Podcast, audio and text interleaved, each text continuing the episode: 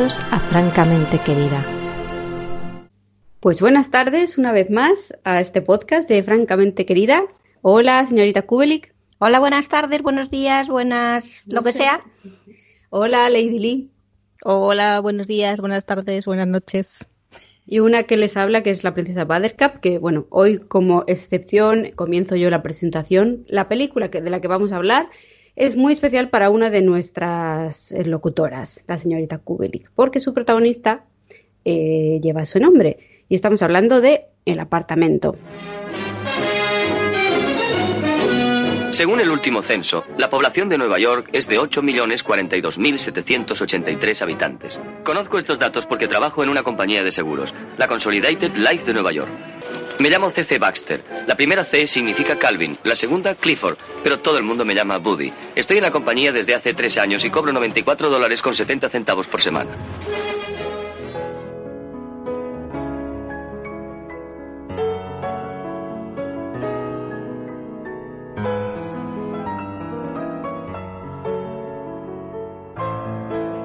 No hay que ser muy cinéfilo para saber que Frank Kubelik es el personaje que interpreta Shirley MacLaine en el apartamento. Y ya he dicho por activa y por pasiva que es una de mis películas favoritísimas. Y que es de esas películas que cuando la descubrí hace ya montones de tiempo, en la televisión, obviamente en alguno de esos maravillosos ciclos de qué grande es el cine o el cine en, blanco y negro, pues me dejó así como perpleja. De entrada tenía prejuicios porque yo decía, uy, qué película tan oscura. Y, esto, ¿de qué va? O sea, no, no la entendía un poco. Pero sin embargo, me enganchó. Y luego, las sucesivas eh, veces que la he visto, o sea, ya ni, ni recuerdo cuántas, pues me ha ido enganchando más y, y además las, he ido encontrando aquellas cosas por las que la amo. Sí, antes de nada decir que El apartamento, de la película que vamos a hablar, es una comedia dramático-romántica dirigida por Billy Wilder y protagonizada por, como bien has dicho, Shirley MacLaine, Jack Lemmon y Fred Matt Murray, o Matt Murray, como dicen los, los caballeros. Y, y, bueno, que mucha gente la considera una película que es una comedia y realmente, como bien dices, tiene una parte oscura, un, lado dramático que hace, como en muchas películas de Billy Wilder, que sea eh, muy especial y, y, muy diferente y con muchos más detalles y matices por las que merece la pena ya no solo un solo visionado, sino verla de nuevo muchas veces porque siempre se puede pillar algo. Bueno, es una, es una película que dentro de que cuenta situaciones dramáticas hasta cierto punto, eh, sí que los actores le dan ese toque de humor. Entonces, no sé, no lo encajaría yo ni en comedia pura ni en drama puro, pero sí que es cierto que tampoco es decir mm, un drama para llorar, ¿no? Porque los propios actores le dan ese, ese toque de humor que eh, suaviza un poco pues las partes duras que cuentan. Sí, antes de que nos metamos a hablar un poco del director y de los actores, eh, mencionar que es verdad que el cine de Billy Wilder se caracterizaba por, por jugar mucho con, con, ese, con esa mezcla de, de ironía y de comicidad, pero Sarcasmo también, bastante. Sí, siempre tenía, siempre había un mensaje detrás, no era baladí, no era una comedia jaja ligera porque sí, incluso sus comedias más ligeras, como con faldas de a lo loco, por ejemplo, tienen mm, muchas cosas detrás, que, muchas otras lecturas. Pero bueno, antes de nada, vamos a hablar un poco sobre de qué va el apartamento.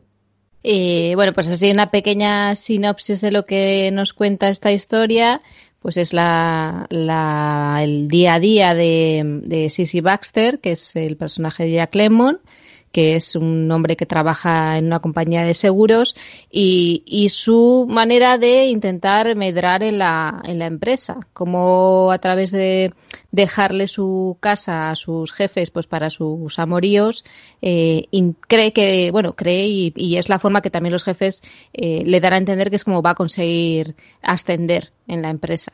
Y un poco pues es la historia de cómo conoce a, a esta Frank Kubelik eh, que es también trabajadora de la empresa, y un poco como hasta que llega a conocer un poco los líos de los jefes y la historia que hay detrás de, la señorita Kubelik.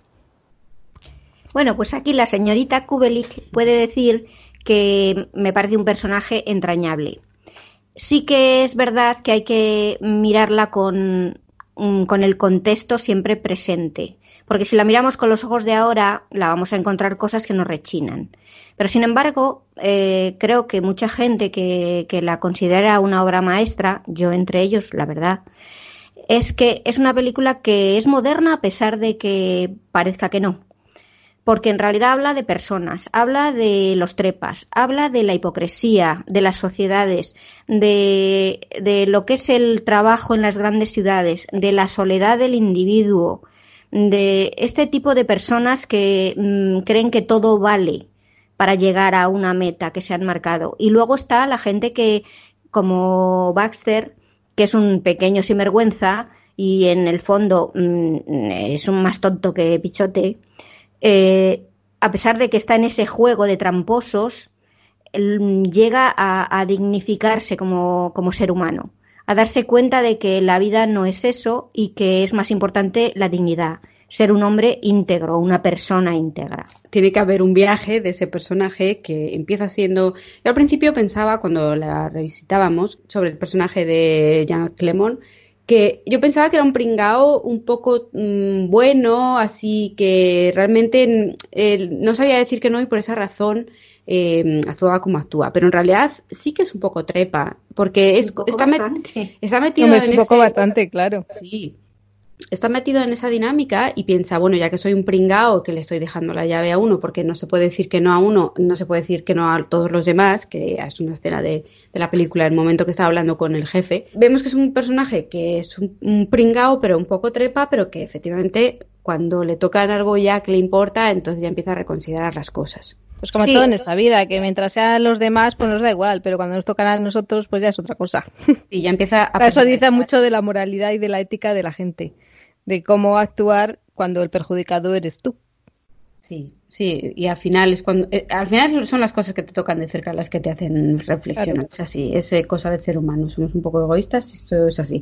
Pero bueno, cuéntanos, eh, señorita Kuelik, quiénes son cada personaje y un poco para, para centrarnos con el empiece de la película. Bueno, creo que es importante que partamos de la base de cómo Billy Wilder, su director y guionista con Diamond, eh, se le ocurrió esta historia.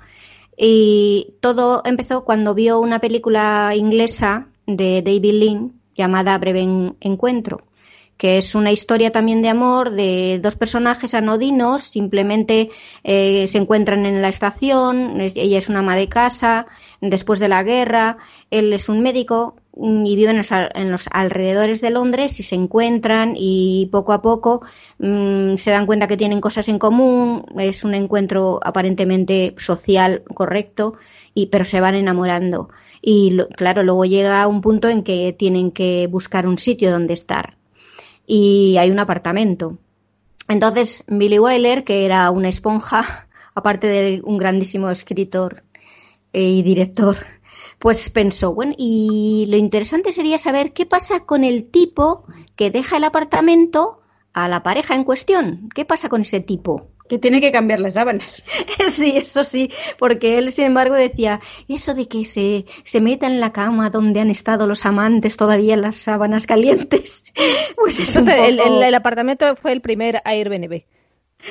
sí, sí. Airbnb, Airbnb forzoso. Airbnb.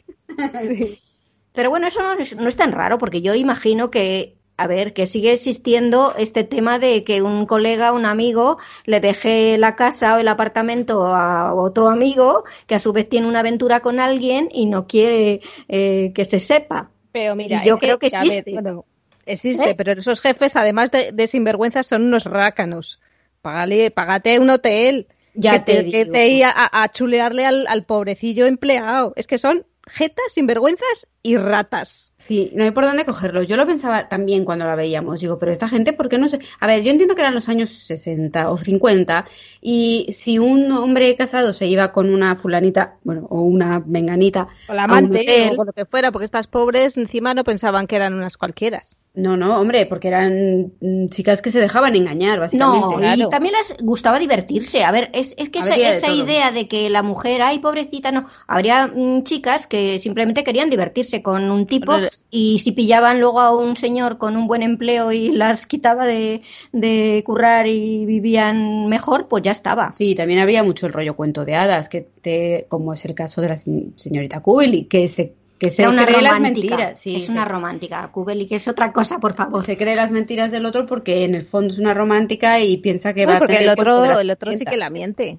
El otro sí que la miente y la camela y le cuenta la historia, como luego veremos. La historia más vieja del mundo, que mi mujer no me entiende.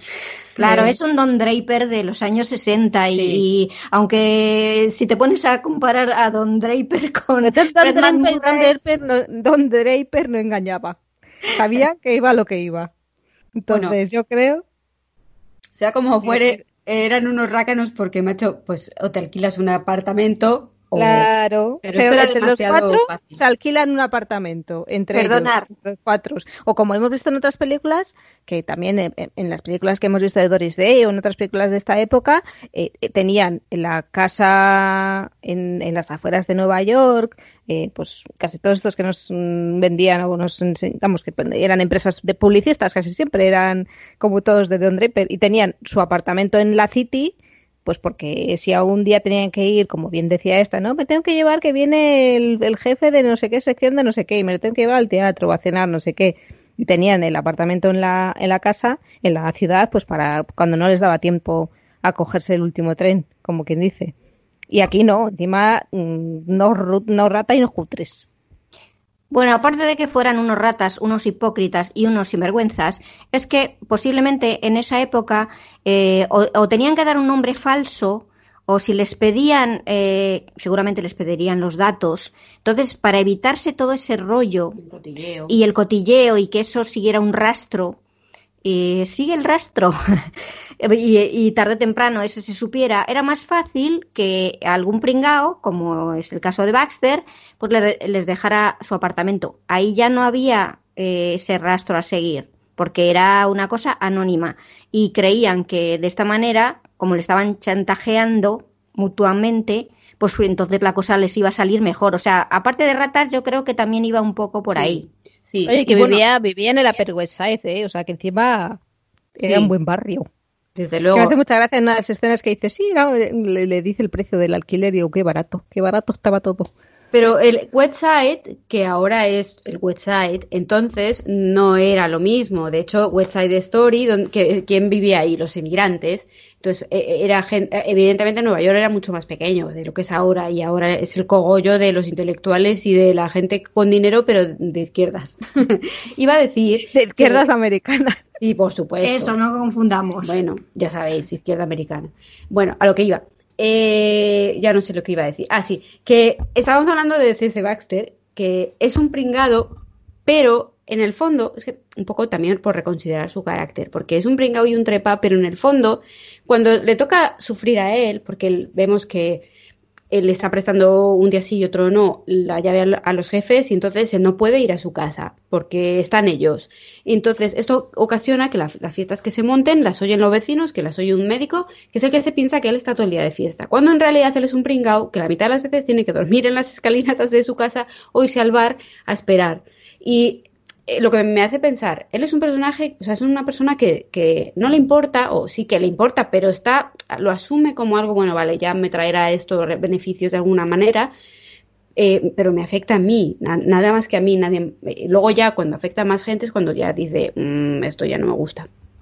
A ver, yo creo. En esos momentos, el, que un hombre tuviera fama de que, bueno, ni en esos momentos y ahora, eh, que un hombre tuviera fama de que estaba todo el día de fiesta y cada día con una, pues no era ningún problema. Aunque sí que es cierto que la, la que se entiende, creo que es la casera, que es la que vive abajo, que le dice, este es un edificio respetable en una de las escenas, eh, que también en esas épocas también te pedían un poquito de, reputación o como o referencias, ¿no? Para vivir en un sitio. Pero bueno, dentro de que si es un hombre soltero, pues se les dejaba un poco más eh, campo para, para ese tipo de, de actitud.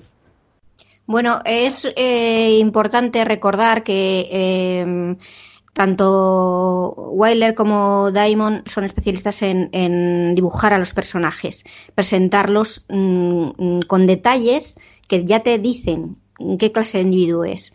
O sea, la película empieza, mm, como muy bien has dicho, eh, señorita eh, él explicando en las oficinas cómo funciona todo y quién es y tal y tal, esa oficina que es falsa porque en realidad las mesas iban, según cuenta en, en el libro de Cameron Crowe, eh, los truquitos para que pareciera que era más grande y eran las mesas se iban reduciendo para que la perspectiva fuera así enorme y tal y cual. Eh, luego lo siguiente que ves es el, la pareja del jefe que es un jefecillo intermedio.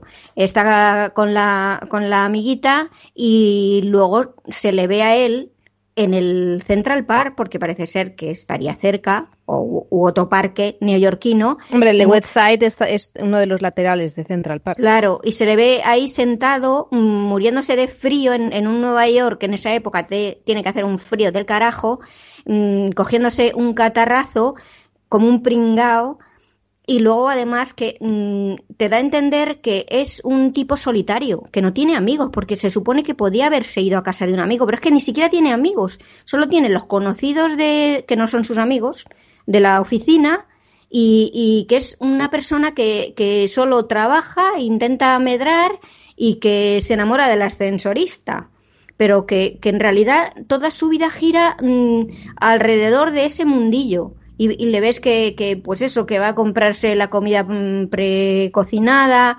O sea, es el reflejo de, de esos individuos en las grandes ciudades, en esas grandes empresas y, y cómo son de, mm, unos son sinvergüenzas y medran y otros son semisemergüenzas como es él, que ni carne ni pescado. Sí. Es que como tuviera que ir a la casa de algún amigo cada vez que le deja la casa suya a los jefes, pues los amigos acabarían hasta el moño de él también, pues estaría todo el día allí. Pero sí que bueno, lo que lo que cuenta es que él es de otro sitio y se muda a la gran ciudad para trabajar y su vida consiste en eso, en todos los días a trabajar e intentar ascender y, y ya, no hay más vida. Efectivamente, bueno, en realidad es algo muy típico americano eh, y bueno, y muy típico ahora ya worldwide, porque casi todos en general, o sea, la gente normal tiene su trabajo, se va a casa, sobre todo la gente que no tiene, no está casada todavía y, y bueno, a menos que te busques tu grupo de amigos, normalmente si eres un poco trepilla, estás centrado en el trabajo. Quería decir la gente normal que es workaholic, si me faltaba el se adicta al trabajo.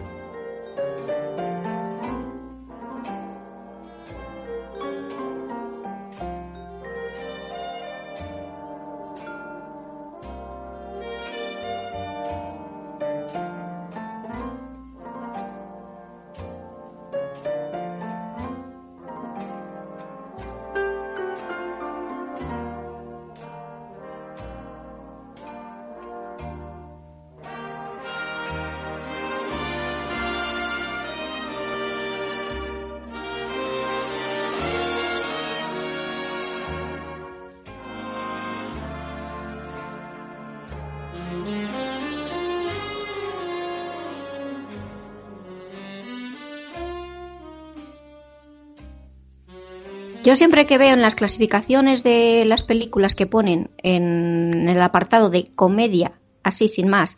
El apartamento siempre digo, no, no, señores. Y entonces recuerdo lo que dice Woody Allen, que comedia más tiempo igual a tragedia. O mm, me quedo con lo de comedia dramática. Claro, pues eso, pues eso, porque esta, esta película, la grandeza que tiene es que es la vida misma. Da igual que sea en los 60 y que tenga los tics o que sea contemporánea de ese tiempo y con esas cosas que, que tenían esos años. Pero que hay muchas cosas que siguen así hoy en día. Porque los seres humanos somos así, somos mm, buenos, malos, miserables, mezquinos y luego podemos hacer cosas estupendas y ser generosos, que me ahogo, señores. Y, es lo que, que es eh, Baxter. Mm, él no es una mala persona, pero tampoco es una buena persona, porque está haciendo, está siendo el alcahuete de sus jefes, sabiendo que hay ellos tienen unas familias, porque él no, no tiene familia. Bueno, no la tiene allí en Nueva York y en cambio los otros pareja.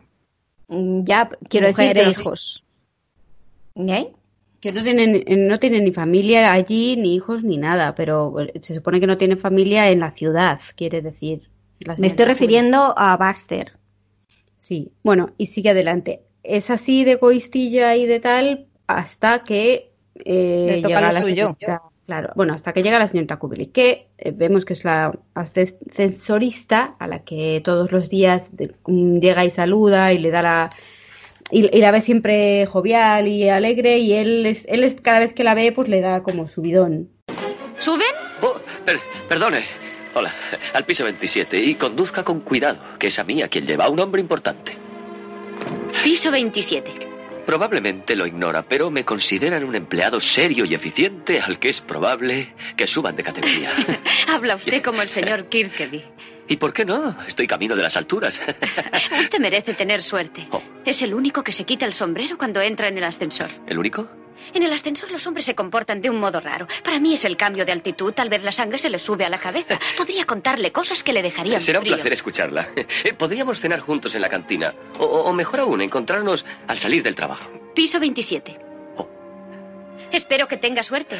También yo. Qué mala pata hoy que estoy resfriado es cuando me convocan. ¿Qué aspecto tengo? Estupendo. Espere. Gracias. Lo primero que me llamó la atención en usted fue que siempre lleva una flor. Suerte. Y límpiese la nariz. Bueno, el, el, tema es que él cuenta cómo funciona su empresa y que se queda allí a hacer todas las horas que haga falta y además de plus tiene el, negociete de dejar su apartamento, porque ni siquiera le alquila, porque solo espera recibir el ascenso. Lo que... Les pone las bebidas y todo, es que no, o sea, los porque jefes de verdad son ratas hasta el más, hasta más no poder, es que ni le reponen el minibar, o sea, por favor. Sí, bueno, pues eso, pues, pues, pues, lo que decimos, porque es un personaje pringos, pringoso, iba a decir. es un, solitario que, que, ha, perdido su dignidad. O sea, una vez que empezó a dejar el apartamento, una vez a un amigo, luego ya a otro amigo no se lo puedes negar, y luego está, dice, pues ya que son los jefecitos, pues a ver si saco yo provecho, de todo eso. Y enseguida en la, en la película arranca con esa situación que le dice al compañero de al lado que está esperando que le llamen de arriba del piso 27 porque él sabe que ya está haciendo méritos para eso. De hecho, recursos humanos. Claro, y el tema de ella, que luego cuando mm, ya hay un, En fin, no sé si contarlo ya es spoiler. luego ella le cuenta, le cuenta cómo ha sido su, su biografía, digamos, con por qué ella está de ascensorista y no está de secretaria. Y, y ella tiene fama de ser pues una chica mm, que se hace respetar, porque cada vez que entra el Dovich mm, intenta meter la mano y ella le dice, cuidado, señor Dovich, porque algún día, y le hace como un, un, gesto de que le va a pillar la mano con las puertas. Entonces, eh, él se, este tipo se queja de ella y es y es Baxter el que dice mm, eh, es una chica, dice simplemente es una buena chica, porque el otro dice, ay, ¿qué, ¿cómo se hace de rogar? Dice, no, simplemente es una buena chica. Que no, va a aceptar. están todos los directivos como buitres detrás de ella, porque es una chica guapa, joven y encima como es la ascensorista, pues ellos entienden que como es un nivel social inferior, pues tiene que estar hasta agradecida de que le hagan caso. Y ya, pues obviamente sabemos luego después en la película porque no hace caso a ninguno. Sí, porque para Baxter ella es especial y entonces eso, al, el hecho de que los demás hayan intentado conquistarla o seducirla y ella ha dicho que no y eso hace constatar a él que ella es especial.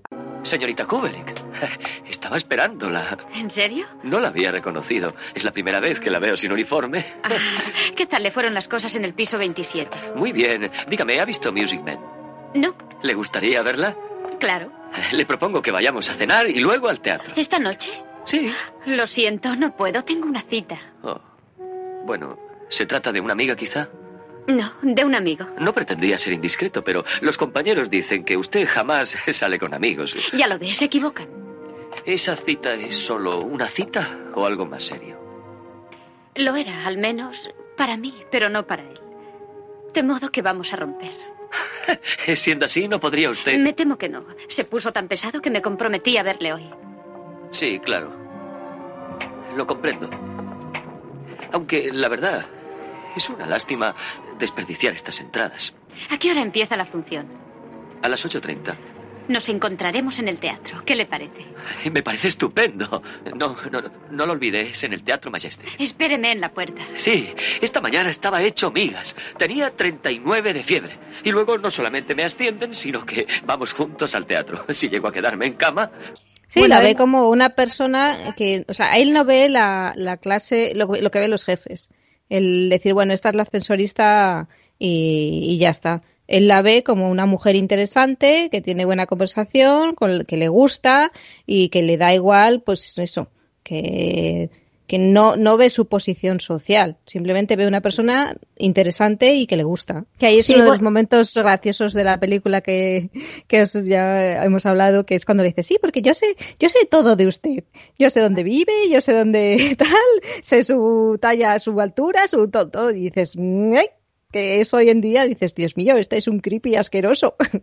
Sí, pero yo creo que y ella se Tal- siente halagada en esa época. en Claro, pero momento. yo no solo creo que sea por la época, pero creo que también es por el modo en que lo, lo dice él. Un poco como diciendo, vale, yo tengo un puesto de responsabilidad, te lo digo a ti, que eres la imperfecta, la individua eh, a la que afecta, eh, tengo acceso a este conocimiento porque soy un- el jefe y tengo acceso a estas fichas. Entonces, eh, he tenido curiosidad por usted. Se lo pone un poco como para decir, sé todo sobre usted porque he leído, pero lo dice un poco como diciendo, tampoco me te vayas a creer que sé nada personal de usted, porque es lo que viene en la ficha, que es los- información básica de que le das a, a la- a la empresa. Entonces yo, yo creo que va por ahí, no va con ah, intenciones acosadoras. Yo O sea, a mí creo me que, parece muy creepy. a ver, mm, no hay más que ver eh, cómo la mira mm, Baxter, eh, nada más que entra en el ascensor, que se le cae la baba. Y, y te das cuenta de que está enamorado de ella. Y además es que mm, cuando ella a lo mejor hace alguna reticencia sobre que no es, mm, aunque lleve un uniforme, no por eso se rige por el código del honor, porque ella sabe su tema. Él le dice, "Eh, usted es una mujer maravillosa, es trabajadora, es, siempre tiene una sonrisa. Para él, para él es una mujer ideal. Y yo creo que cuando se lo dice, como ha dicho eh, eh, Buttercup, es porque efectivamente mm, la, la quiere halagar de alguna manera. Para decirle, estoy interesado en usted, todo lo de usted me importa. Y es por lo que la dice que, que si quiere ir al teatro con él y tal. Y ella eh, va al encuentro de Sheldrick, que mm, supuestamente le va a decir, se ha acabado la historia, y, y ella entra en ese bar, el rinconcito, el momento en que entra el pianista, toca la canción mm, que parece ser que es el tema que ellos siempre oían, ahí ya te da a entender que hay una historia previa con Sheldrick, que eso no lo sabemos hasta ese momento que es como te narra las historias mm, Wyler. Eh, te da esa pauta, que también parece ser que es un homenaje a Casablanca, ese hecho de que haya una canción que es la canción de la pareja. Y ahí es cuando eh, el otro le dice, ¿te has cortado el pelo? Y dice, sí, ahora me gusta así. Dice, si quieres te doy un rizo. Eh, pero ya ella como, mm, o sea, cabreada, como diciendo, a ver, ¿qué me quieres contar? Y entonces el otro ya empieza a seducirla otra vez. Nunca te he dejado de querer, nunca te he olvidado, eh, fue maravilloso. Y ella entonces, mm, de una manera como cansina y como diciendo, vale, sí. Escucha, chef, fueron dos meses maravillosos este verano, pero ya pasaron. Eso suele suceder. La esposa y los niños se van de veraneo y el jefe se divierte con su secretaria, con su manicura o la ascensorista. El programa de festejos termina en septiembre. Y adiós. Los niños vuelven a la escuela, el jefe vuelve a su esposa y la chica. Este pescado era más gustoso antes. Y ella pues está dispuesta a cortar, pero él raca que te raca que no, que tal, que cual, y es cuando la dice que tienen que hablar más, y, y en ese momento entra la Olsen, que es su secretaria de Sheldrick, y les ficha. Ella se da cuenta y dice, cuidado, y entonces se van del bar, y entonces la lleva al apartamento de, de Baxter. Este tema de, de, la primera vez que le lleva al apartamento que ella no tiene ni idea, precisamente que es de Baxter, Baxter el pobrecillo en la puerta del, del teatro esperándola también pasando más frío, porque ya no aparece, claro, porque como efectivamente él ya la ha vuelto a, a camelar, que si me voy a divorciar, y es cuando ella le dice, han editado un disco con esta canción, música para seducir a una ingenua mi mujer no me comprende. O sea, ella misma se da cuenta de, de, esta falsedad. Pero mm, ella tiene esta cosa que yo creo que le pasa a cualquiera, bueno, a cualquiera no, pero a muchas personas, hasta hoy en día, de que te puedes enamorar de un sinvergüenza, de alguien que te está contando una mandanga, pero me estás tan colgada o enganchada de esa persona que, que al final te lleva el trullo. Eso es. No, pues sí, a ver, si la cuestión es que lo que se ve es que ella, en el fondo, sabe que es un sinvergüenza, que es un jeta, que está aprovechando, pero al final, como está enamorada, ella quiere creer que ella es la elegida. Y eso es la historia más vieja del mundo. Sí, nos estamos riendo todavía de lo del tuyo. que la lleva al, huerto. te, te lías con un caco o con un... la, lleva, la lleva al huerto, sí. Un que pasa drogas. la lleva al apartamento, más bien. A la, eh, que encima ella, mm, la ingenua de él dice encima mm, lo que te estará costando el apartamento de Golin. Sí, mucho. No, no y, es rata. Sí, bueno, yo quería comentar a ver, que... es eso, es, es la, eh, a ver, es es la historia, por lo que decimos, que tú cuando te enamoras, pues mm, quieres ver lo mejor de cada persona y aunque esa persona, en el fondo, pues mm, te está puteando, pues no lo quieres ver. Y como no hay peor ciego que el que no quiere ver, pues al final te quieres autoconvencer. Pero vamos, lo que decíamos, la historia más vieja del mundo, que te crees tus propias mentiras, pues porque en el fondo estás enamorada y quieres creer que esa persona eh, es la que va a dejar todo por ti. Pero bueno, que no es el caso porque en este caso este hombre, el jefe, pues es como todos los demás, que tiene a, a su familia, eh, que aprovechando el momento que su mujer y sus hijos se van de veraneo pues a otro lado, que no, eso no lo menciona, lo que da a entender es que inicia la relación con, con la señorita Kubelik, pues en ese momento de veraneo, que le, tiene carta blanca y un poco también como no exactamente igual que pasa en La Tentación Viva Arriba, que también es otra película de Billy Wilder, que también es el momento en que en verano eh, el hombre trabajador de la ciudad de Nueva York se queda solo como de Rodríguez en casa y, en, el caso de La Tentación se monta la película con Marilyn y en este caso pues mm, inicia una relación y se la llevará pues de veraneo a otro sitio, Hamptons o sitios cercanos porque no tiene que dar explicaciones. Pero bueno, una vez que ya retoma la normalidad con su familia, es cuando viene el problema y es cuando eh, rompen la relación y en este momento encontramos que le está intentando volver a recuperar, eh, pues por, eh, porque, no sé, le gustará le gusta la chica, obviamente, y le gusta cómo sentir, cómo se siente, pero vamos, luego con su mujer en casa, que es lo que hacen todos los demás directores también. Sí, eh, eso un poco también sale en la conversación que tienen primera que hemos visto en el bar cuando ella eh, le dice que se acabó, le cuenta esto mismo que has dicho, lo del jefe en el verano cuando la mujer se va, y él dice, pero nunca te olvidé y, no he dejado de quererte y tú me quieres y todo ese rollo para volverla a camelar. Dice, ya ha sido un suplicio verte todos los días, verte en el ascensor. O sea, eh, la canción, como dice él Encima, pobrecito él, sufridor, pobrecito él. Encima sufriendo porque la ve todos los días ahí y tal y cual, cuando lo que está es ideando otra aventura más en la lista de, de aventuras que parece que hace el chick de las que han pasado por la piedra con él. Y entonces, pues eso, mm, ya ha conseguido convencer a Baxter, o sea, le ha chantajeado con el tema y le ha dicho que uso exclusivo del, del apartamento y claro, Baxter ha conseguido lo que quería, sin saber que la, que la está ahí implicada. Entonces él coge sus cosas, se va tan feliz al nuevo despacho que le han dado. Y ahí es cuando entran los otros jetas quejándose de que no les eh, deja usar el apartamento. Sí, antes de eso vemos que eh, están el jefe y la muchacha en el bar y entonces dice, ven, vámonos de aquí, se van al apartamento que ahora ya es uso exclusivo suyo. Continúa la conversación que estaban teniendo en el bar y hay un momento en que se enfadan y ella le tira la polvera, pero bueno, el jefe al final termina por camelar y bueno, no se ve qué más pasa, solo vemos que el Baxter está preparando sus cosas para mudarse a su flamante nuevo despacho. Y entonces ya es cuando vemos a los jefecillos que están tratando de retomar el uso del apartamento, pero ya no pueden porque ahora ya va el jefe. Eso es. Entra Sheldrick, le dice que si está contento a Buster y le explica que necesita otra llave, un duplicado. Y el otro, nada, todo servil, sí, sí, lo que usted quiera y tal y cual. Dices que ya ves, es que algunas chicas se creen que, que eso, que porque salgas con ellas para divertirte, pues ya te vas a divorciar. Y el otro le sigue, sí, es verdad que, que tontas y tal y cual, sin saberla.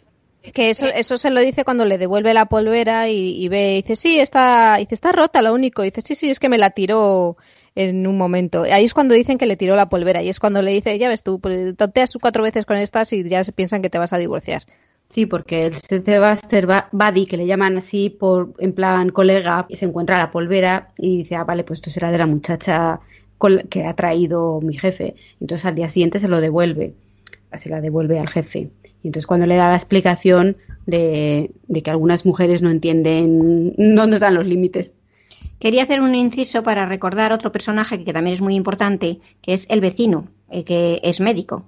Que la explicación que daba Bill de, de que metieran a un, vecino que precisamente era médico era para facilitar luego lo que va a pasar más tarde.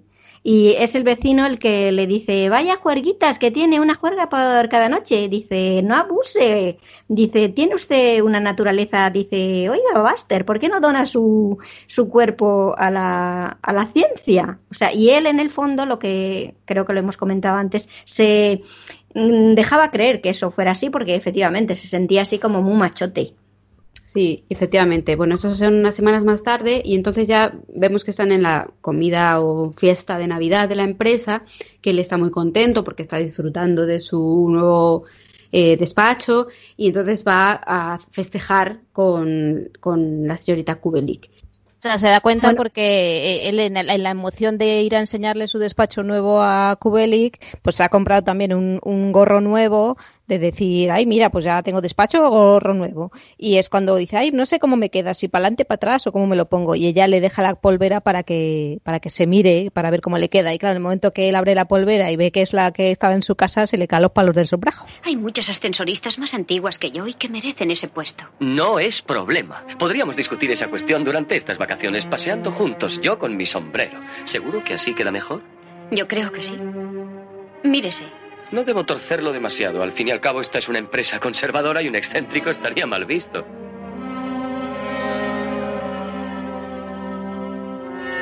¿Qué le pasa?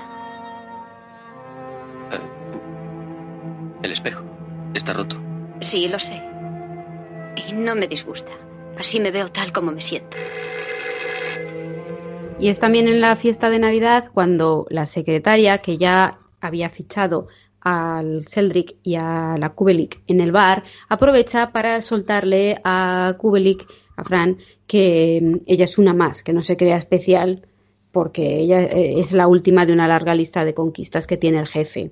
Que por cierto, me recuerda muchísimo a la escena de The Holiday, la comedia romántica de Kate Winslet y, tal, cuando están en la fiesta de empresa de Navidad, ella toda flipada que le va a dar un regalo al, al, tipo del que está súper colada y en ese momento él eh, eh, les dice aprovecha la fiesta de Navidad para publicar a todo el mundo que se va a casar con otra colega. Es, es un poco ese rollo de, de, las comedias románticas, un poco, mm, en fin, detonante, que de Holiday precisamente me recuerda mucho al apartamento, no solo por eso, sino porque Luego más adelante vemos que la propia, el personaje de Kate Winslet traba amistad con un, guionista de Hollywood que, que, es un poco en el que se llegó a convertir Billy Wilder, un viejo guionista que, que, mm, que tenía, no quería que que la gente le invitara a las celebraciones porque pensaba que le iba a dar más pena que otra cosa. No sé si os acordáis de la película de Holiday que pasa eso. No sé, me, me, ha parecido,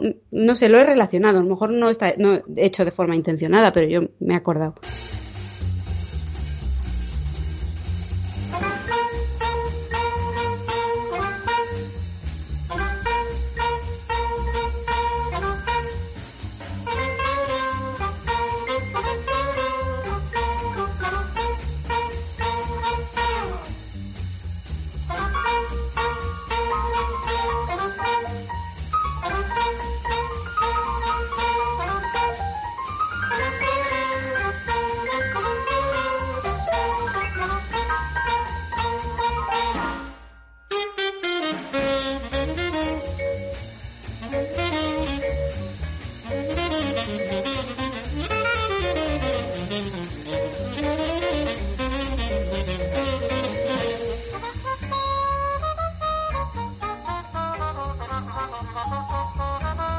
Quería decir que en este holgorio que se ve el desmadre que hay que a ver que todos los que hemos estado en una oficina yo recuerdo que era un poco así vamos no es que si estuvieran besuqueando eh, todo el mundo con todo el mundo pero había un poco ese ambiente de beber y de holgorio y de confraternizar más allá de, lo correcto en, en, en, el momento. Pero vamos a lo que iba es que el, el personaje de Shirley MacLaine o sea, lo bien que, interpreta eh, esa situación ella, porque mm, ella va con él y, está bien, o sea, con Baxter, bromeando, pero en cuanto la Olsen le dice que ella había sido para, para la mujer de Sheldrick el sucursal de la de Seattle, entonces, y, lo, y antes fue la tal y la cual y no sé qué, entonces ella se la cambia el rostro, pero aún así tiene que seguir manteniendo el tipo con Baxter que sigue bla bla bla y bla bla bla y, no sé qué y efectivamente esa escena que has comentado señorita Lee eh, del sombrero. Y es cuando mm, sale la polvera a, relucir y el famoso espejo. El espejo roto que es cuando ella dice él le dice está roto dice es igual. Dice le prefiero así porque así me veo como me siento que es una de las frases de la película. Y es cuando ella eh, está conmocionada sabiendo, porque además él le ha enseñado una, una tarjeta de Navidad con Sheldrick y su familia y sus niños y tal y cual. Y se da cuenta, ni se va a separar, ni nada de nada de lo que me ha dicho es verdad. Y al mismo tiempo, él, en ese mismo tiempo, tiene la revelación de que ella es la amante de Sheldrick. O sea, los dos flipaos con la situación y hechos polvo. Los dos con el detonante de la polvera rota justo. sí, que, de todas maneras, la, la, yo creo que la secretaria también, aunque se lo dice en un momento, no en venganza, porque o, no, no, en venganza o envidia, me refiero, porque mm, está también un poco piripi, pero también un poco para avisarla, para decirle, oye, chica, que te la está jugando. Sí, dice, me gusta ayudar a las chicas de uniforme. Un poco de solidaridad, porque dice, chica, no te dejes engañar, que este es un jeta indecente. Sí, es, es eso. Y entonces, claro, ya ahí ya empieza el drama. Si hasta ese momento eh, se podía decir que, que, que había momentos divertidos o eh, cómicos o esperpénticos, en ese momento yo creo que empieza el drama, mm, verdaderamente. Porque es cuando el otro se va hecho polvo, ah, porque es la víspera de, de Año Viejo, creo. Eh, está en el bar poniéndose ciego a Martinis, jugando con las aceitunas, el momento ese, y mientras que ella está en el apartamento llorando, diciéndole a Sheldrick que lo sabe todo, el otro contándole otra mandanga, ¿Y por qué no es feliz uno con su mujer? Eso es porque, pues eso, porque no soy feliz, contándole otra mentira. Y ella es cuando dice que cuando uno se, una mujer se enamora de un casado no debería ponerse rímel.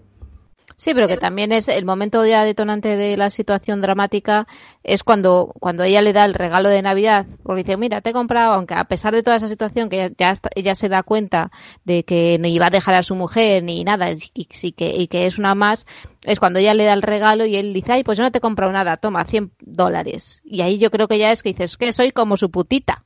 Sí, y en ese momento ya es mm, cuando ya se viene abajo por completo. Y el otro se pira porque pierde el tren y ya la otra coge, entra al baño, ve el bote de pastillas y para adentro. Caramba, no creí que fuera tan tarde. Las ocho menos cuarto se me va a escapar el tren. Si no hubiésemos perdido tanto tiempo, he de ir a casa a preparar el árbol. De acuerdo. Aunque cuando se paga siempre es por algo. No quiero que digas eso, Fran. Es rebajarte a ti misma. ¿Cien dólares? No lo considero una rebaja. Aparte de lo que estarás pagando por el uso de este apartamento. Basta, Fran. Vas a perder el tren. Sí.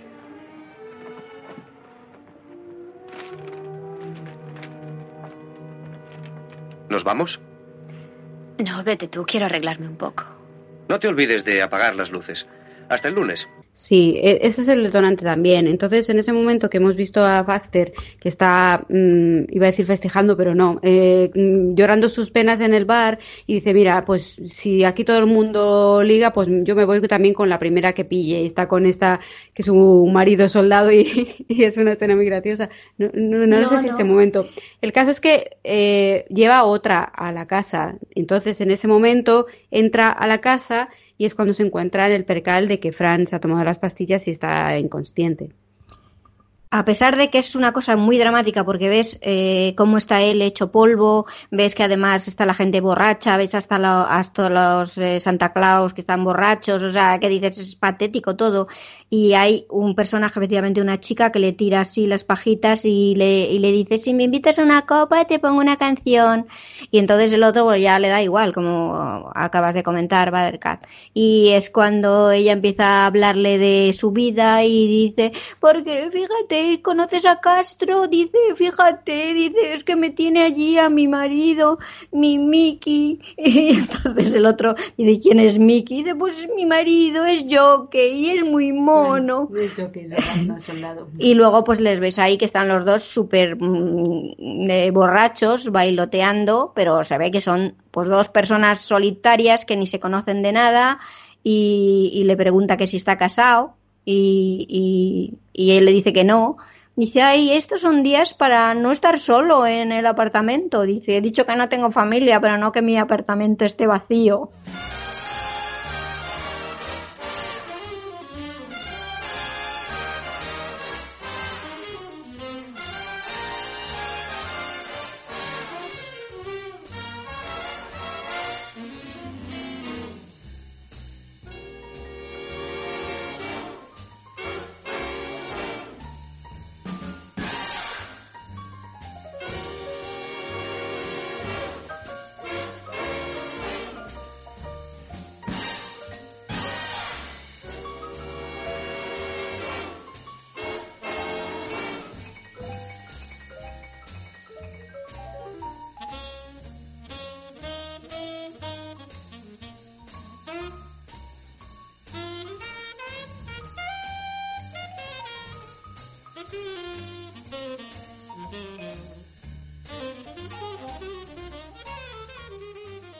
Bueno, al final dice, nos vamos para allá.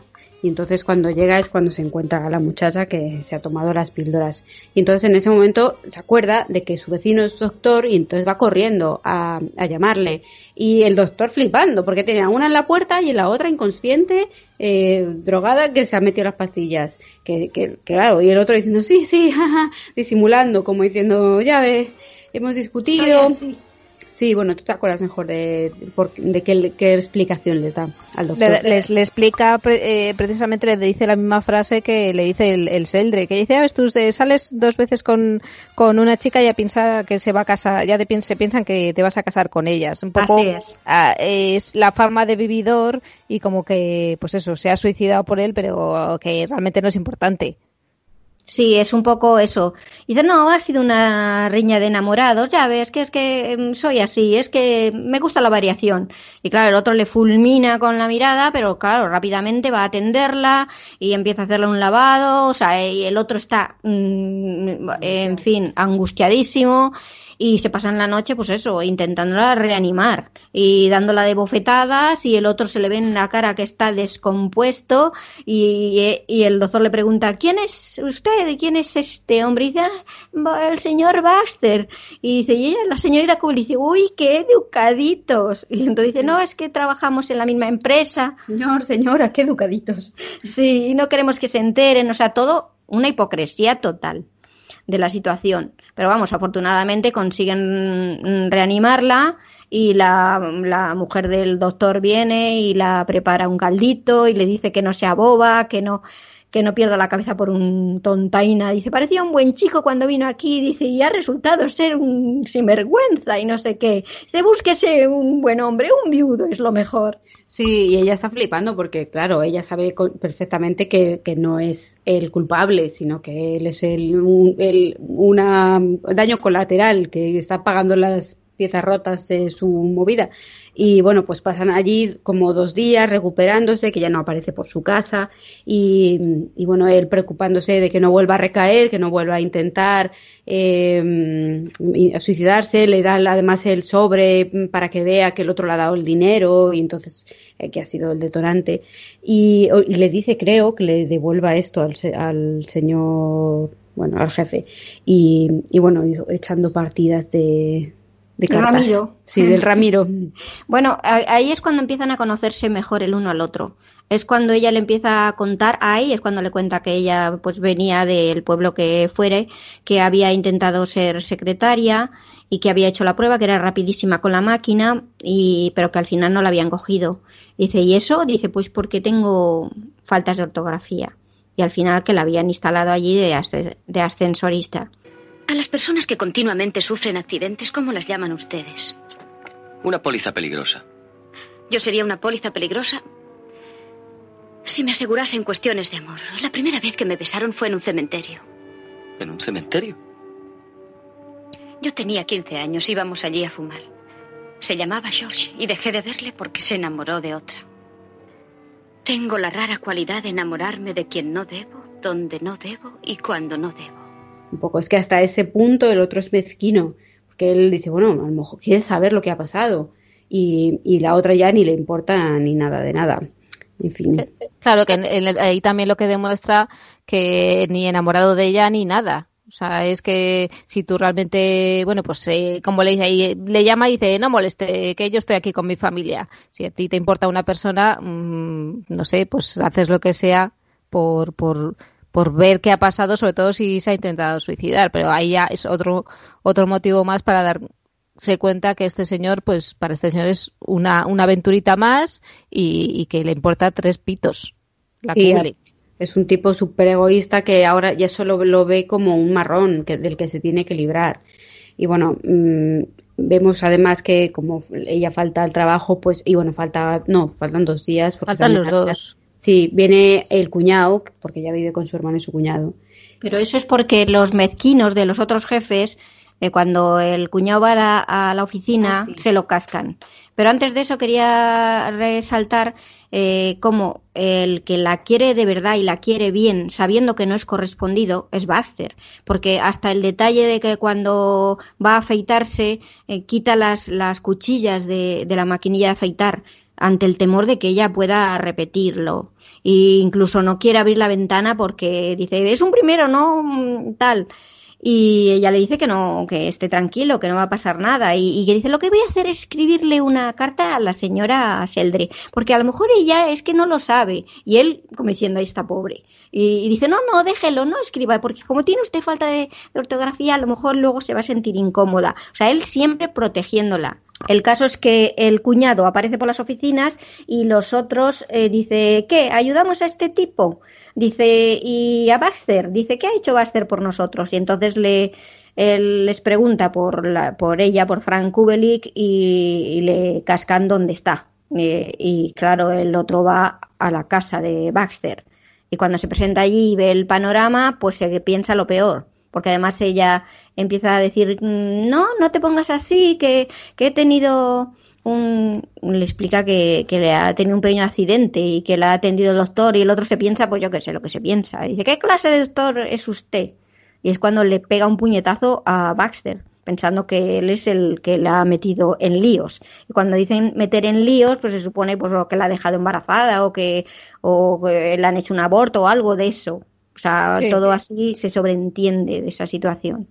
Y cuando que, lo... ¿Mm?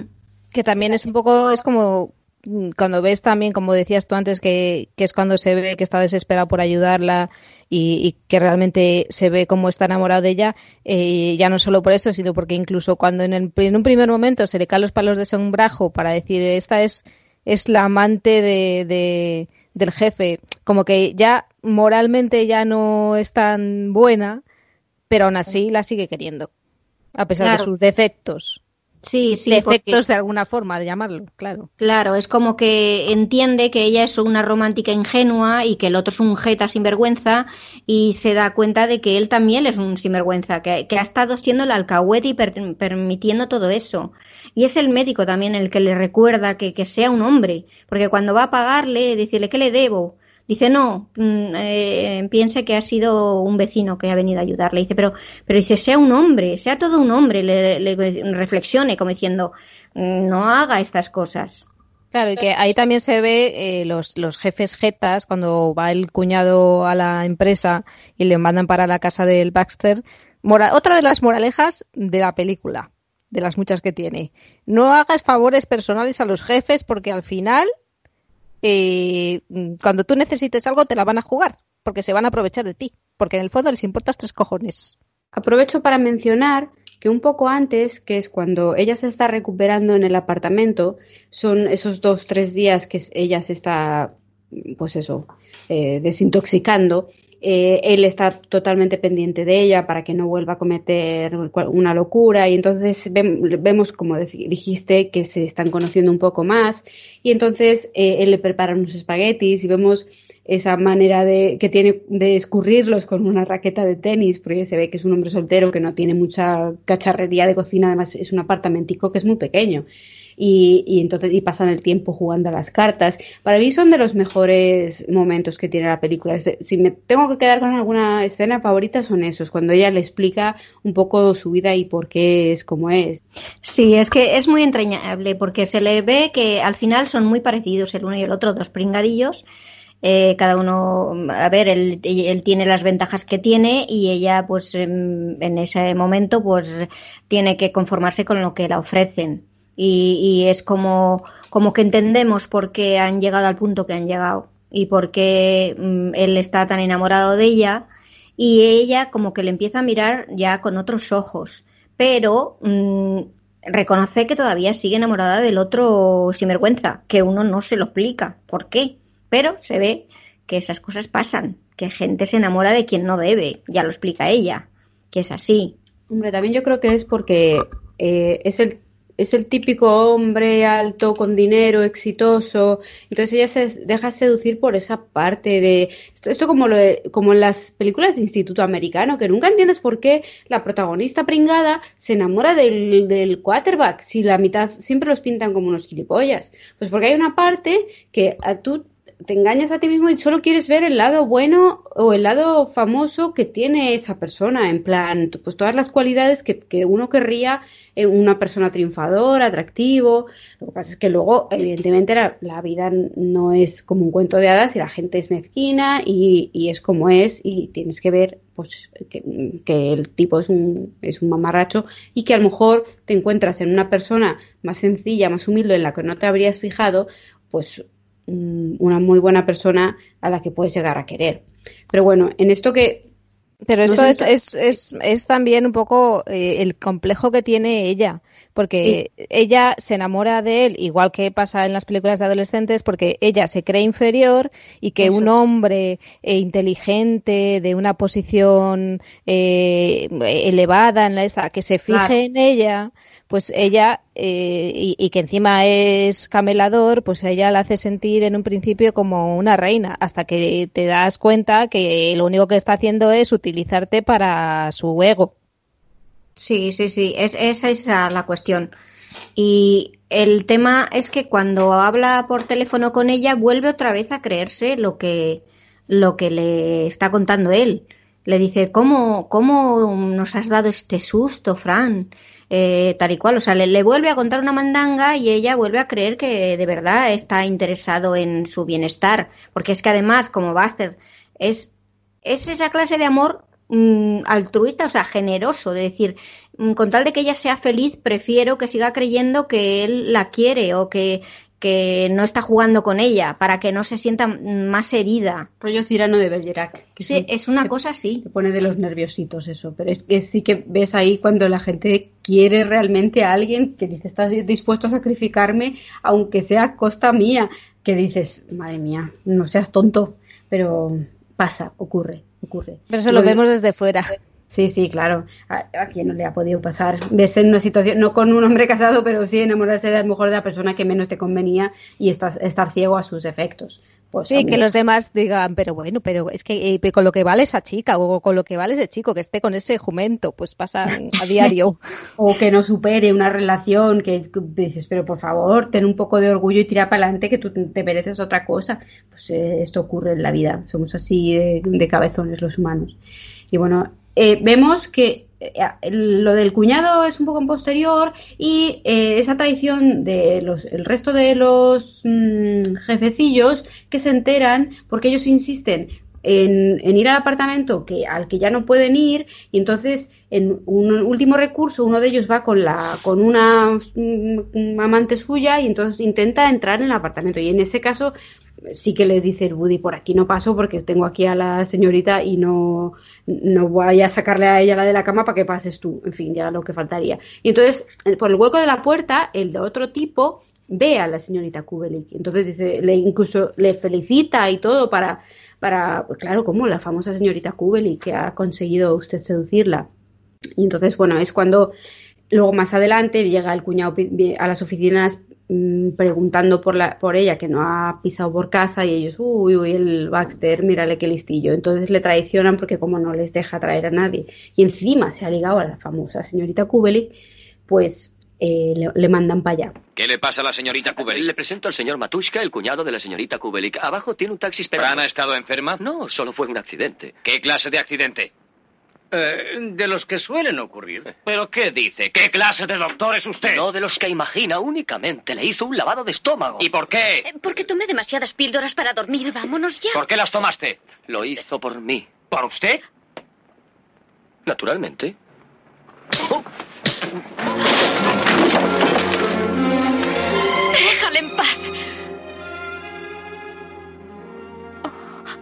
qué loco. Y qué bueno es usted.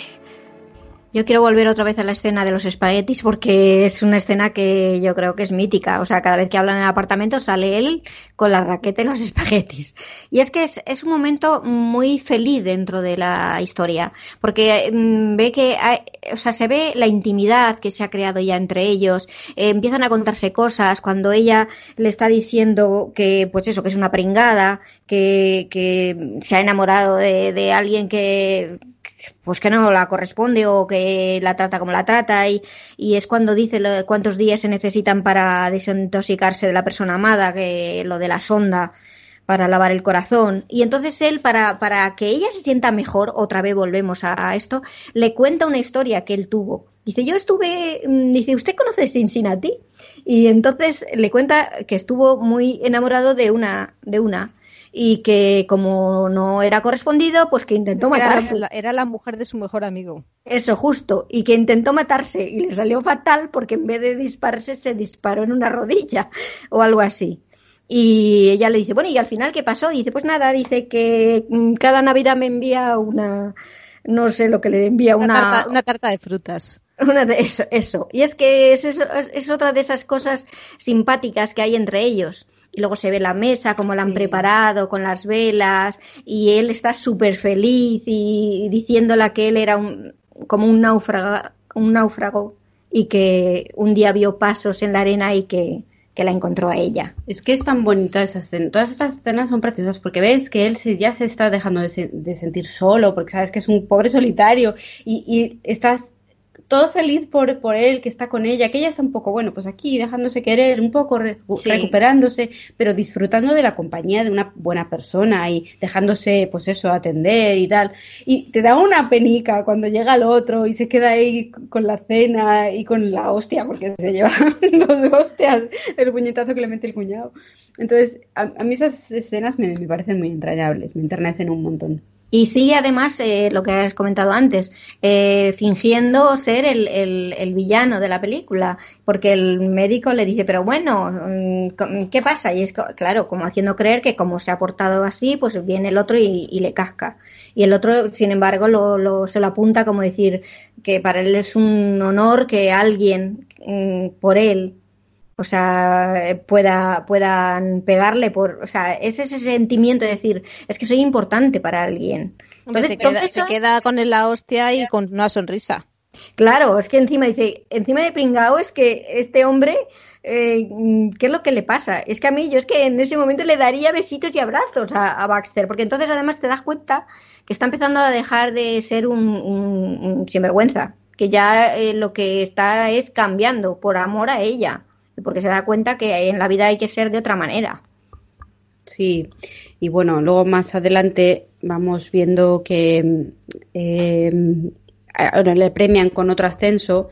eh, a ver, Le premian con otro ascenso porque ella al final vuelve con el, Es con que el ese es jefe el- otra ese es vez. el asunto. Entonces, eh, es la- cuando él está como súper ilusionado de que, de que ahí ya tiene una conexión con la Cubeli, que es cuando, cuando el Seldrake despide a su secretaria y la secretaria en una mm, cabreo de dices, Venganza. ah, sí, pues mm, ahora se va a enterar tu señora esposa de todas las jugadas que estás haciendo. Coge, queda con la esposa y es la esposa la que le pone de patitas en la calle al Seldrake y el otro con la excusa de, fíjate, ya he dejado a mi mujer, cuando ha sido la mujer la que la ha dejado él. Y entonces es cuando el Seldrake va a hablar con la Cubel y que decir que ya he dejado a mi mujer y ya podemos seguir juntos. Y la otra ya se lo cree y vuelve a, a- caer otra vez en, el enredo y, cuando vuelve a la oficina y le dice, sí, fíjate, ya eh, eh, tienen esa conversación, ¿no? De que de que ya iba a estar con ella y demás, que en el fondo sabes que no, porque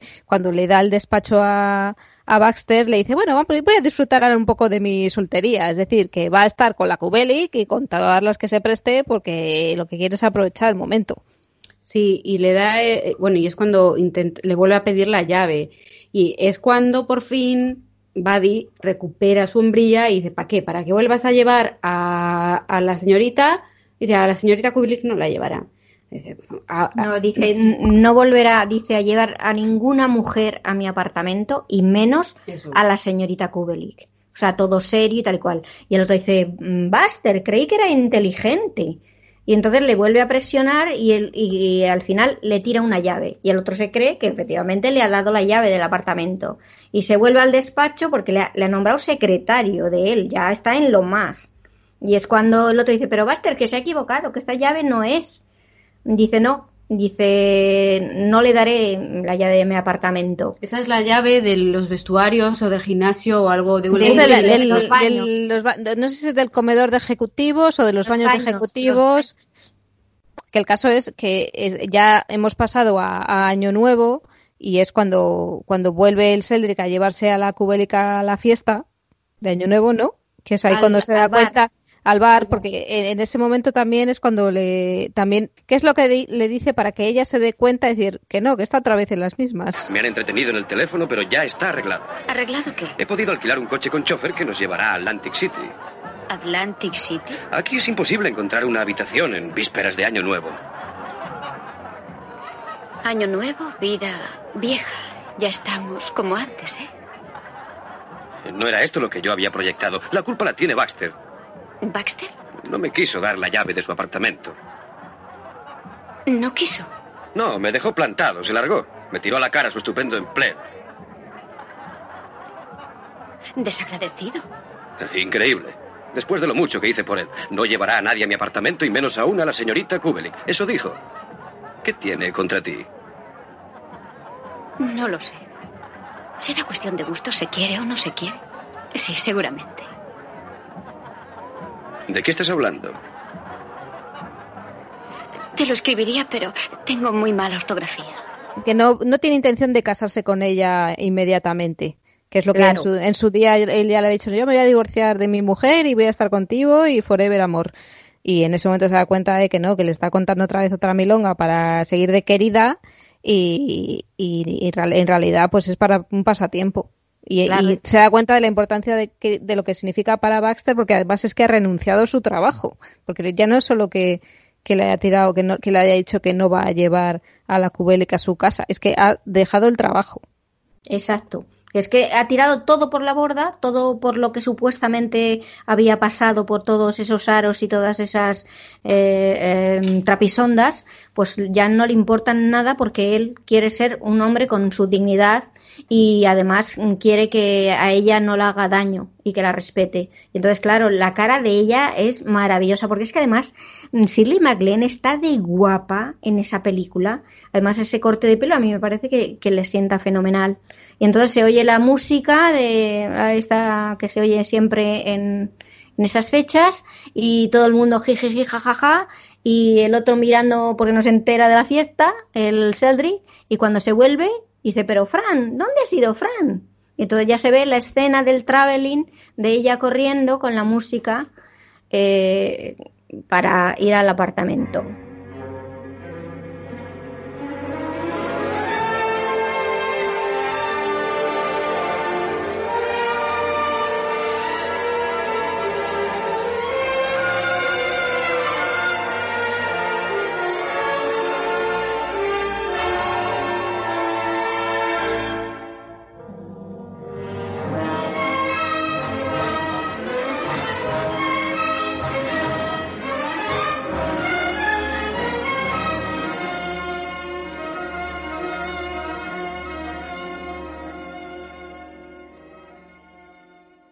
Otra escena típica de comedias románticas, que es la escena final de, de Año Nuevo, en la que el personaje se da cuenta, es el detonante de sus, sus sentimientos. Bueno, en Y- realidad y es Harry. Harry el que va corriendo a buscar a Sally, que está en Eso la fiesta es. de Año Nuevo, y a decirle el por qué. Y en este caso, pues va corriendo al apartamento a ver al- a Baxter y a decirle que le ha dejado ahí plantado y que, que se, porque no echan una partidita de cartas, básicamente.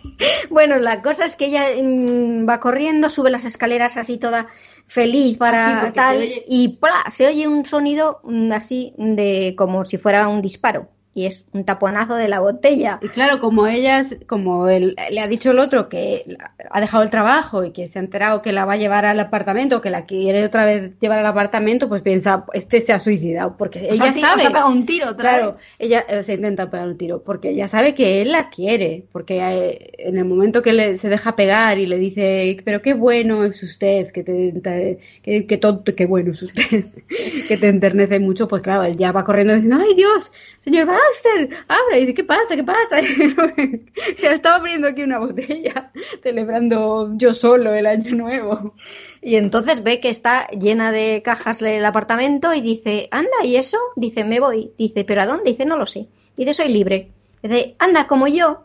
Y entonces ya se miran el uno al otro y dice, "Mm, pues, mm, ¿qué vamos a hacer? Ella se quita el abrigo, se, se sienta y dice, pero, pero señorita Kubelik, dice, ¿qué pasa con, con el señor Sheldrick? Dice, le enviaré un pastel todos los, eh, todas las navidades. Y entonces eh, sacan las cartas y dice, ande. No, pero, no, pero él en ese momento la dice que la quiere. O sea, Ah, él bueno, se abre su corazón y dice, te quiero y estoy enamorado de ti, no sé qué, y es cuando ella le dice, anda, reparte. Sí, claro, antes de eso, pues eso quería decir, que, que pero él le, primero le pregunta qué ha pasado.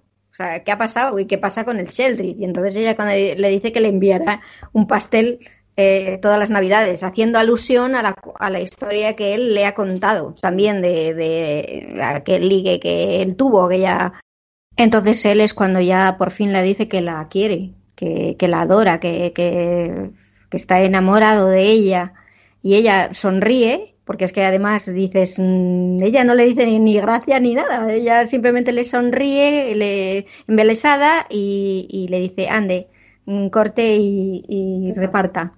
Entonces vemos que, no hay ni beso, ni historia, pero mm, solamente las, caras de ellos es, es un final feliz porque porque ves que es un final feliz, pero es un final abierto.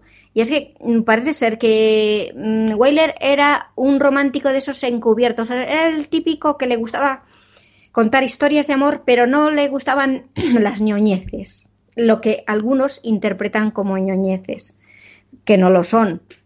Porque un beso a tiempo es ideal. Pero él prefirió, él y Daimon, mm, dejar la película en ese punto. No lo comprendo. ¿Y el señor Sheltrick? Le enviaré un pastel todos los años por Navidad. ¿Quién da? La quiero, señorita Kubelik. Tres. Reina. ¿Me oye, señorita Kubelik? Estoy locamente enamorado de usted. No diga más y juegue.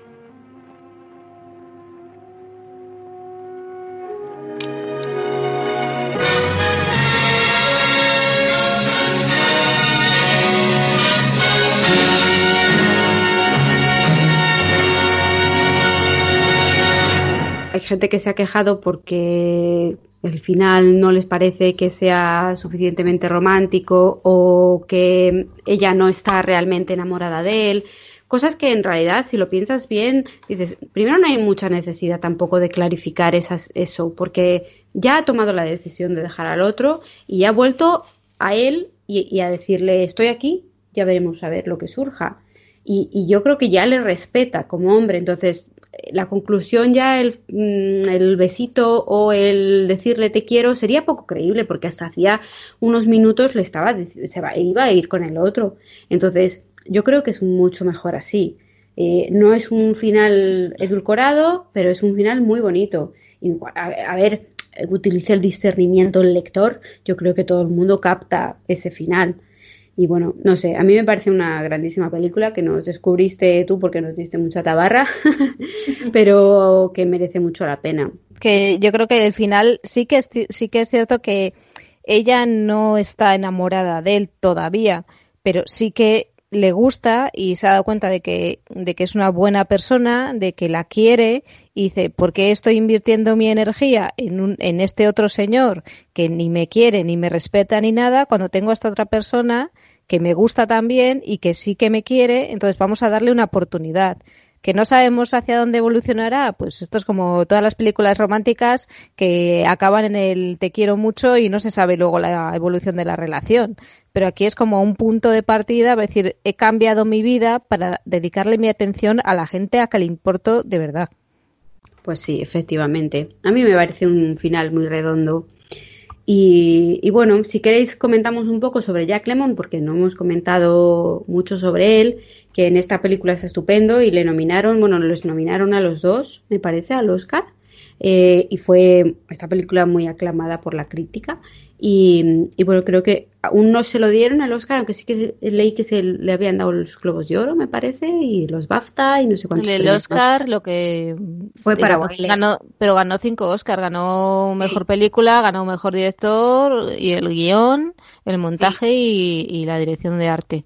Y luego pues estuvieron nominados eh, actor, actriz, actor de reparto y bueno, fotografía, sonido y tal. O sea, tuvo como 10 nominaciones, o sí, ganó 5. Sí, sí, fue una película que enseguida se dieron cuenta, por lo menos los, de la academia, en este caso no es de las injusticias que hay a lo largo de la historia de los Oscars.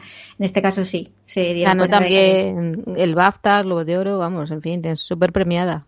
Sí, sí, sí. Es que me parece que es una de esas películas que marca una forma de contar, quiero decir, marca un patrón y, que luego se han hecho otras películas eh, a imagen y semejanza de esta. O por lo menos eh, lo que mencionaba de han cogido ciertas cosas que son típicas en las comedias o en las comedias románticas y las han utilizado, sea como homenaje o sea como, bueno, pues como recurso que les ha parecido oportuno.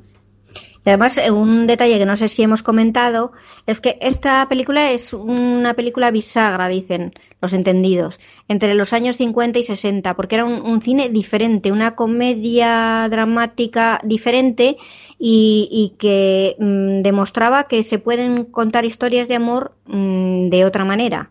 O sea, que, que Weiler tenía otra manera de, de, escribir eh, las situaciones. Y también eh, no hay que olvidar que es un, cine que, que, aparte de entretener, que esa era la, la, norma de, de Weiler, que dice que era lo que había que hacer, también es una crítica social de, de, eso, de los trepas, de los amorales, de los hipócritas, de, de esa sociedad urbana y fría y, y, que la gente va a lo suyo. Y que con razón, pues eso, la dieron mm, todos los Oscars y que el detalle de que buscaran un apartamento que fuera como, yo creo que eso lo hemos dicho, de, que fuera mm, tal cual eran los apartamentos en Nueva York en esa época, que no es lo mismo que vemos en otras películas como Descalzos eh, por el parque, que tiene otro, ya solo el color cambia el tono de, de la película y que mm, el ambiente pues era más realista porque um, Weiler era un observador de, su tiempo y le gustaba, pues eso, que, lo que contase tuviera mm, más que ver con la realidad. Y luego hemos visto como las series, como Mad Men, bebe de esta película, pero vamos, o sea, muchísimo. Sí, absolutamente.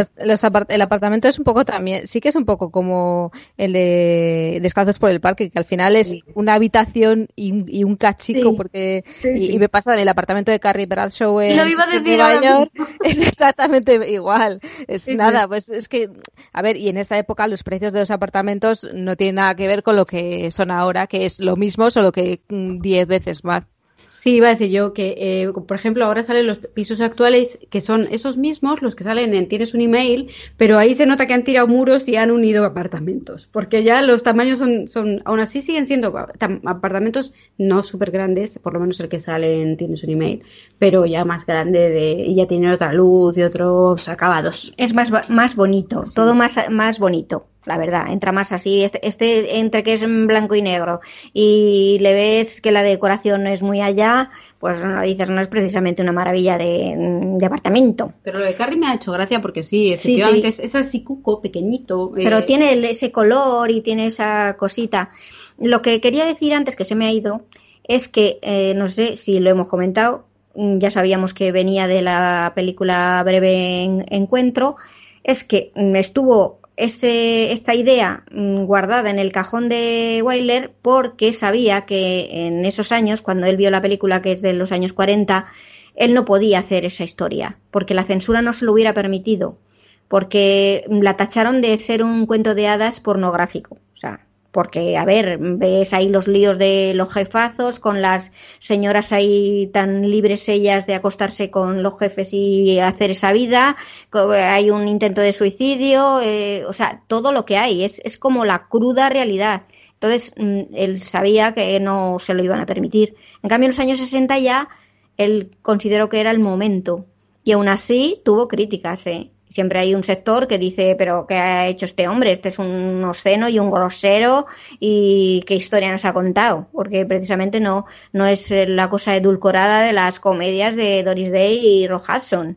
Pongo por caso. eso te iba a decir yo, que pasamos de las comedias de Doris Day, que es todo blanco y puro y demás, y, y lo más lo máximo que se, que se cuenta es un poco la sinvergoncería del, del Rock Hudson con el tema de que si se lleva a las chiquitas al apartamento y que se hace la, la cama se hace de una forma y le pone luces y no sé qué, pero no se llega a ver tan explícitamente como se ve aquí, que incluso el protagonista, que se supone que tiene que ser el ejemplo y el rol en el que el espectador se tiene que reflejar también tiene sus taras y también se va con una que encuentra en un bar casada, ¿sabes? Que, que no son moralmente la perfección. No, no son ejemplos, son, a ver, retrata em, seres humanos tal cual, con sus miserias y sus y sus rollos. Em, ahora me porto bien y ahora pillo cacho y hago lo que em, lo que me apetece. Pero que bueno, también también igual en el resto de películas también, porque la tentación también parecida. En Confales a lo loco también la gente de aquella manera. O sea, yo creo que también es un poco una característica del cine de este hombre.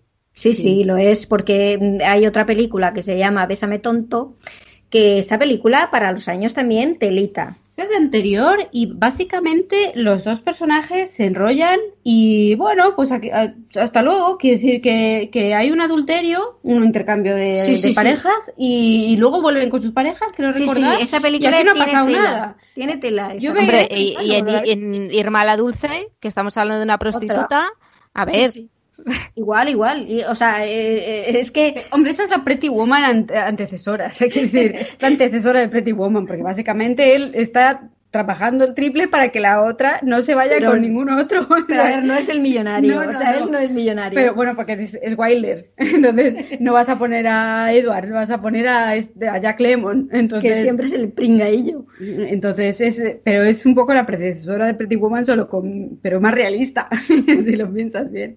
Entonces, esa es más cómica, muy, muy exageradamente cómica. Además, el hecho de que escogieran a Jack Lemmon, que, que además era su actor fetiche, que es un hombre que no es prototipo de, guaperas, que es un tipo más bien corriente, que su cualidad es más bien la bonomía y el sentido del humor, pues creo que está muy acertado. Y bueno, que mm, Jack Lemmon tiene una comicidad mm, incluso exagerada, porque todo el rato Wyler le tenía que decir menos, menos Jack, menos, porque tiende a, em, sobreactuar, es su forma, pero sin embargo Wyler siempre dijo que, que era su actor mm, favorito, que era la- el paraíso, era la delicia eh, trabajar con él, mm, porque pues eso, por, por lo gran actor que era, por, por lo profesional y, de hecho trabajó siete veces con él. Antes de esta película hizo Con faldas y a lo loco, que también te la, la historia, que ya se ha dicho. Sí. Y luego, pues mm, después de trabajar con Shirley MacLaine, eh, eh, Walter Matthau formó ya una pareja con él que, que, sea, que se prolongó muchísimos años. Rodó primera plana y luego más adelante la extraña pareja, ¿no? También son de Wilder. No, pero la extraña pareja no es de Wyler.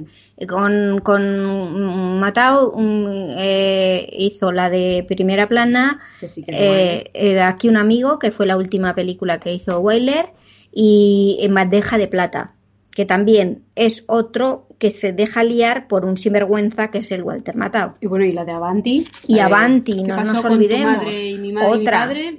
Otra es una película que también mm, para la para la el momento Bueno, es más de, más de los años 70, pero ¿no? sí, pero también es un poquito pues me lío con esta y ya está, o sea, que es que el tema de los líos mm, Sí, me lío con la hija del... Del, del amante de mi padre. Exacto, es que... Por eso Sí, digo que que Wilder- le, le- le gusta el- le gustan las temáticas eh, no. Pues sí, sí, controvertidas. Yo creo que salvo Sabrina, que es así un poco más, Así, más claro. blanca, eh, el resto tienen todas sus Son más tela. bien en subiditas, sí, sí, sí. Y fue, eh, bueno, fue este mm, el director español eh, Trueba el que dijo que él no creía en Dios, pero creía en Billy Wilder en los Oscars cuando recibió el premio. Y luego la- está la anécdota de que Wilder le llamó y dice, hola, soy Dios. Sí, bueno, es que, a ver, Wilder era un tipo peculiar. Primero la historia de Wilder, no sé si queréis que hablemos un Un poquito, de eso. Eh, un tipo era austriaco, o bueno, nació en la zona esa que luego llegó a ser Austria, en una época bastante complicadita, antes de la Guerra Mundial, y, y como aquello está- eh, estudió periodismo, es, mm, en fin, era un hombre culto, eh, se marchó a París cuando mm, vieron cómo se estaba mm, cociendo aquello y tal, pero de hecho mm, a su madre eh, la mataron en un campo de concentración de los de mm, Nazis. los nazis, o sea que tela marinera y, y él salió huyendo de Europa como muchos mm, cineastas y escritores y gente Y tiene una película de Berlín Occidental que Sí. es muy curiosa también. a mí Claro, me gustó mucho. porque es una vuelta, una vuelta a, a la zona donde él, de donde él provenía. Y grabaron en el Berlín derruido. Claro, ¿no? claro, totalmente en escenarios naturales de la historia. Y bueno, pues eso, que cuando llegó allí, pues eh, él mm, sabía que tenía una desventaja porque él hablaba malamente el inglés. Y entonces mm, él, él se daba cuenta que eso era un hándicap para él, y más si quería ser escritor. Y entonces estuvo colaborando con otros cineastas que ya estaban allí, sobre todo con Ernest Lubitsch, que siempre habla de que era su maestro, que él siempre se preguntaba cómo lo haría Lubitsch. Y eso era lo que le marcaba a él, lo que iba a hacer, esto de los detalles, como lo de hablábamos del espejo y esas cosas de contar cosas con un objeto. Y, bueno, pues mm, colaboró con Brackett, también con, con, hizo la película Perdición, que es del escritor este James M. M. Camp, o Cain. Murray y Barbara Sí, que es, es el prototipo del cine negro. Sí. Que entonces no se llamaba cine negro, pero luego ya lo pusieron en moda los del Cayer de Cinema. Y bueno, es un peliculón mm, dentro del género, de ese género de una historia igual, de una femme fatal y Fernand Murray también hace un papelón ahí en, ese cine. Eh, bueno, no es un detective, es un abogado. No, no, no, es un agente de, seguros y va a hacerla un seguro y ella es una, mm, en fin, una fe fatal que se quiere librar del marido. Sí, bueno, está muy bien esa película también, merece mucho la pena. Pero eh, tiene una serie de películas este hombre, tanto de dirigidas como de guion, que a ver mm, Boulevard, que o sea el, ocaso de los dioses o la caída el ocaso de los dioses me parece que es que también es, es reflejar lo que pasa con las eh, estrellas de Hollywood del Hollywood dorado cuando dejan de ser ya famosas y cómo viven ese ese ese declive, declive. O sea, es otra película muy conocido. O otra película que escribió mm, sobre los periodistas sobre un periodista que, es Kirk Douglas, que es un trepa y un jeta que, en un pueblo donde hay uno atrapado en una mina montan un circo para, para sacar mm, eh, una exclusiva y, en fin, tiene unas películas que todas tienen mucha chicha, no solo películas de entretener, que también las tiene. Sí, desde aquí os recomendamos el libro de conversaciones con Billy Wilder de Cameron Crowe. De, hemos sacado casi toda la información, especialmente la señorita Kubeli. Sí, Aparte de ser, eh, tener mucha curiosidad siempre por este hombre, porque, en fin, era un grande de los grandes, junto con John Ford, eh, Hawke y mm, Hitch. Hitchcock, por supuesto. En fin. Pues sí. Pues sí. Bueno, total, que os hemos contado la película, lo sentimos, hay alguno que no la ha visto y las hemos espoleado absolutamente. Bueno, como siempre, nosotros contamos las películas, esto ya lo advertimos desde el principio, lo pondremos en la cajetilla y, bueno, pues no sé si queréis agregar alguna cosa más, alguna eh, impresión personal ya a nivel, a título personal, que os parezca esta película. Hombre, pues yo ya digo que me gusta porque es una historia de, seres humanos y cómo se redimen las personas cuando se dan cuenta que su comportamiento en la vida no es el mejor. Y, y, luego, pues detalles de que eh, Wilder siempre contaba que, que, solo se podía haber hecho esa película en Nueva York, porque, por ejemplo, en Moscú sería imposible tener un apartamento y, porque estaría mm, lleno. O sea, que decir que habría seis personas ocupando el apartamento. Y, esto es como, eh, bueno, pues en, en los países eh, de ah, la Rusia. Sí, sí, sí, sí. Y eh, de hecho tiene una otra película que se llama Un, dos, tres que también se ríen de los comunistas de café. O sea, de esto que mucho bla bla bla hasta que mm, ves la forma de, vivir bastante mejor. Y sí, pero bueno, que en los, países comunistas esto, que eran en un apartamento esto, pues estaban dos familias y media. Claro, Claro, exacto.